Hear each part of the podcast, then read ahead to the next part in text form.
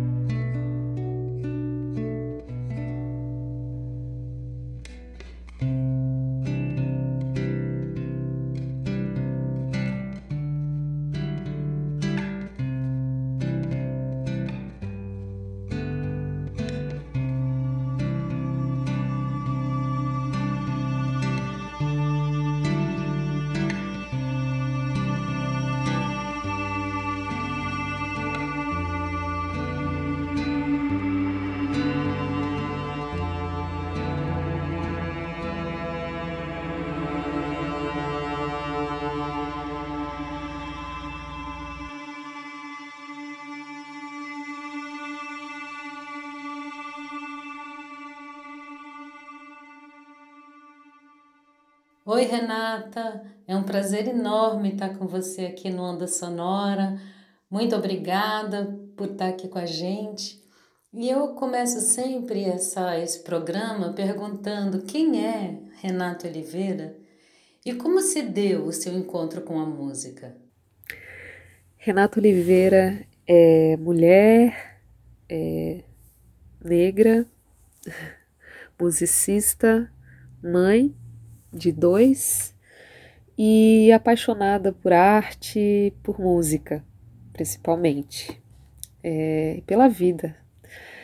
Eu me encontrei com a música desde muito cedo, desde muito criança, sempre fui muito apaixonada pela música e aprender um instrumento me trouxe experiências né, mais próximas da música e também de aprofundamento mas sempre vivenciei a música, dançando, cantando, ouvindo. Sempre gostei muito de estar com música. A música sempre foi minha grande companheira. Renata, você pode falar um pouquinho para gente sobre o violoncelo? O que é esse instrumento? Como é que é que ele, que ele soa?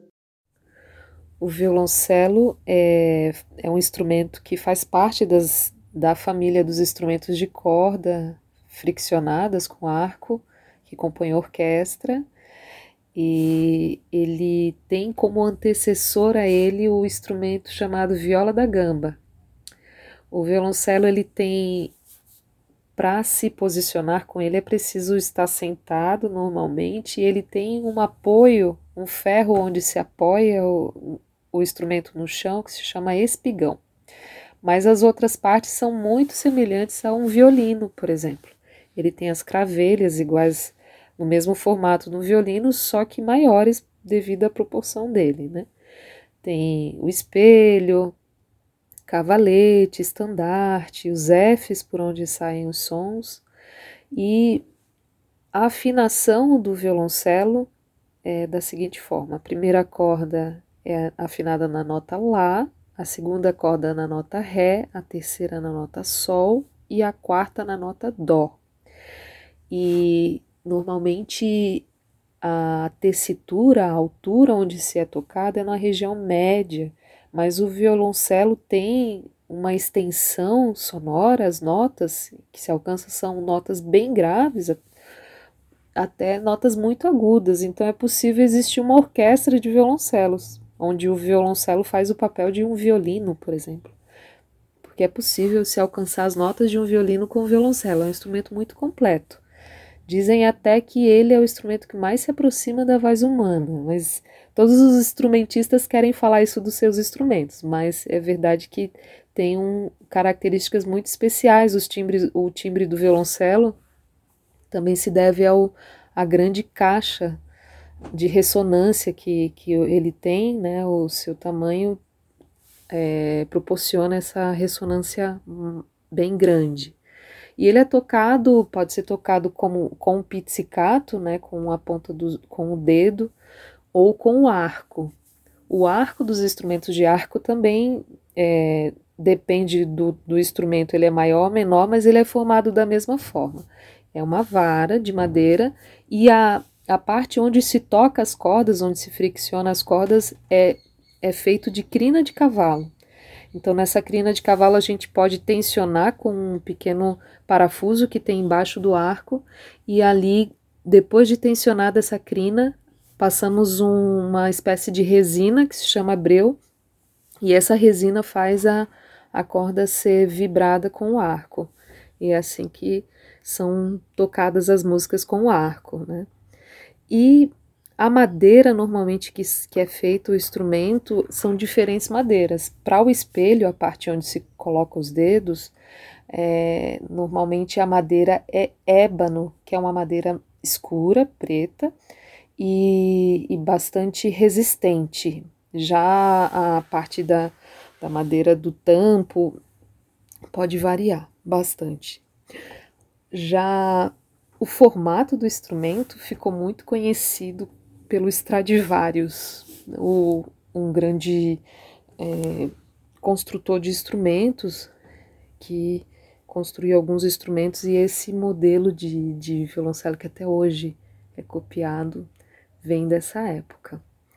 E muitas músicas foram compostas, músicas orquestrais foram compostas para violoncelo. Hoje em dia, né? Já há algum tempo o violoncelo não é mais só um instrumento de orquestra, né? É mais comum ver pessoas tocando músicas populares e compondo é, composições mais experimentais para violoncelo. Não ficou mais restrito só como um instrumento de acompanhamento, como como ele acabava sendo quando era tocado em grupos, como quartetos de corda. Eu sou uma dessas pessoas que desvirtuou um pouco o violoncelo dessa parte orquestral. Eu toco bastante música popular, música brasileira no violoncelo. E gosto muito. E o que, que você vive, Renata, quando toca o seu instrumento? Bom, sobre essa questão, eu particularmente vivo um sonho, porque sempre sonhei em tocar violoncelo. Eu, desde da primeira vez que ouvi o som do violoncelo e vi, eu me apaixonei.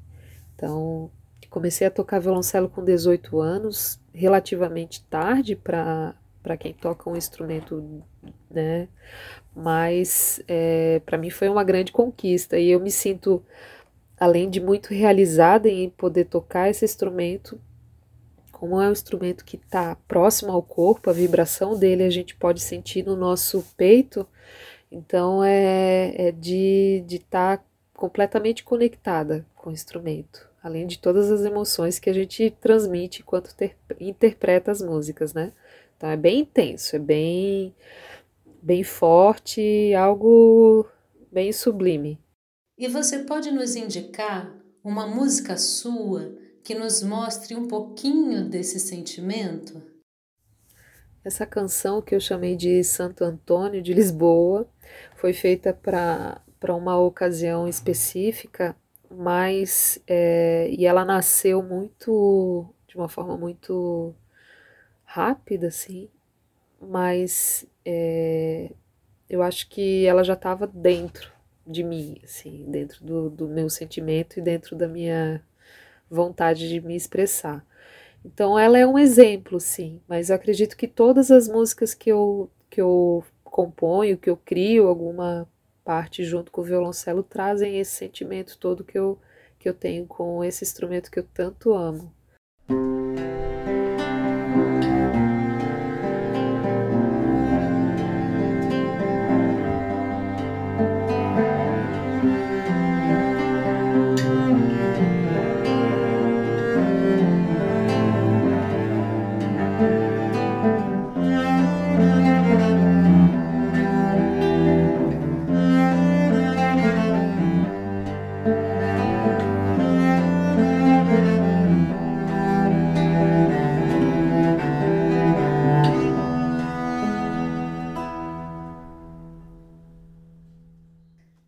Renata, como é ser musicista e mãe de duas crianças? Bom, ser mãe é uma condição já cheia de desafios, de experiências bem intensas, né? E ser instrumentista e mãe é mais ainda, né?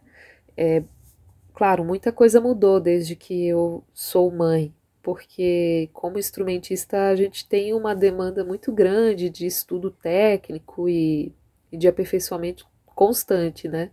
Então o tempo muda e a forma, a qualidade como a gente se dedica a ele também. Eu acredito que agora, como sendo mãe, eu consigo, eu consigo o, o tempo que eu reservo para estar tá estudando e preparando os repertórios que eu toco com muito mais qualidade. Ah, antigamente eu podia dizer que eu tinha mais tempo para estudar, hoje eu tenho menos tempo, mas eu aproveito muito melhor o tempo que eu tenho para praticar isso, né? E eu faço acordos com os meus filhos quando eu vou estudar e quando eu tenho que preparar alguma coisa, e isso acaba fazendo parte do nosso cotidiano para que também eles, eles possam entender que isso faz parte da, da minha vivência também, do que eu faço, né? E você acha que as mulheres instrumentistas sofrem algum tipo de preconceito? É engraçado que eu respondi essa questão há poucos dias e sim, minha resposta é sempre sim. Eu convivi no meio de orquestras e, e infelizmente as mulheres têm que conquistar muitos espaços não por por estarem fazendo alguma coisa, mas simplesmente por serem mulheres, né? Já isso já nos faz ter que provar que somos capazes, que a gente vai conseguir. Então fica sempre um tipo de comparação, né? E eu acho que é muito triste hoje, né? A gente ainda ter que falar sobre isso dessa forma, ter que ainda lembrar para as pessoas que, que independente de gênero, cor, né? Nós, nós temos né, formas de, de se expressar e conseguir fazer as coisas individuais e cada, cada forma carrega uma riqueza, né? Mas é muito complicado ainda ter que lidar com isso, mesmo tocando e trabalhando com colegas, vemos sempre, às vezes, festivais ou bandas, grupos em que só tem homens. Não sei porquê, mas muitas vezes não, não as mulheres não são convidadas para participar. Mas já, já tive relatos de, de colegas que falam que em grupos que só são homens relatando que nos grupos em que só tem homens se falta a forma de, de se expressar na música que a mulher tem também. Mas é, é uma pena, né? É uma pena que, que isso ainda permaneça, né? Se vê muito como a, a destreza técnica muito voltada para o homem, né? Como se o homem é, carregasse isso com ele e a mulher não fosse capaz de dominar também. E é algo que a gente ainda tem que conversar muito, tem que ser falado muito e tem que ser eliminado isso da, da mente das pessoas e aberto esse espaço de que somos pessoas, não, né? Somos, somos pessoas que, que que se que transmitem algo. Não somos gêneros e separações desse tipo que, infelizmente, as pessoas ainda carregam essas mentalidades. E o que, que você diria, Renata, para as mulheres que têm desejo de viver de música? O que eu diria é para que todas as pessoas que querem viver de arte, que acreditam na música, sigam em frente, se aprofundem, conheçam, é, defendam, né, criem seus espaços, porque sabemos que na realidade não é fácil, não é simples viver de arte, mas é possível sim, e temos que ter cada vez mais pessoas acreditando nisso, criando público, é, porque sem arte não há vida. Sem, se não se desacreditarmos, se não acreditar, acreditarmos na arte, é, a nossa vida, a nossa forma de ver o mundo vai estar tá faltando algo muito importante. Então, é, meu conselho, minha, minha, minha, minha forma de contribuir é que a partir do momento que você se identifica profundamente com a arte, com a música, e aquilo faz muito sentido e você quer se dedicar àquilo, vá em frente, porque os meios vão aparecer. Sempre, sempre as formas de poder viver disso vão surgir na medida que você se aprofunda, você se dedica, as oportunidades vão, vão sempre aparecendo. Então é possível viver de arte, é possível e precisamos sempre ter arte e ter pessoas que acreditam nela, tanto para usufruir, para vivenciar, para sentir, quanto para fazer arte. E é isso. Renata, gratíssima pela sua participação aqui no Onda Sonora. Muito, muito obrigada. Muito sucesso, muita alegria, muita felicidade para você. E eu queria perguntar com que música sua você gostaria de terminar o programa e dizer para a gente por quê. Então, gratíssima, um grande abraço e até daqui a pouco, Renata. Então, para finalizar, eu gostaria que de compartilhar com vocês a música que fez parte de um teatro de sombras que, que também surgiu como inspiração e essa música é a música de abertura e fechamento do teatro, desse, desse teatro de sombras, que eu criei a música, a história, a narrativa, e, e tive a oportunidade agora na quarentena de fazer alguns arranjos, experimentando mais. Antes era só voz e violão e acabei podendo experimentar com violoncelo. Então a música se chama Lune e, e significa lua e é uma ode à lua, né? Uma adoração à lua, porque eu sou apaixonada por lua. Então, vem eu quis transmitir essa, esse amor pela lua que eu tenho através dessa canção que eu também fiz essa versão instrumental. E aqui eu vou finalizando e agradeço já muito, imensamente pelo convite. Espero que vocês tenham se encantado pelo violoncelo, assim como eu sou encantada por ele, e, e escutem com muito carinho tudo que tiver um violoncelo agora. Um abraço bem grande e até mais. Um, dois, três, quatro.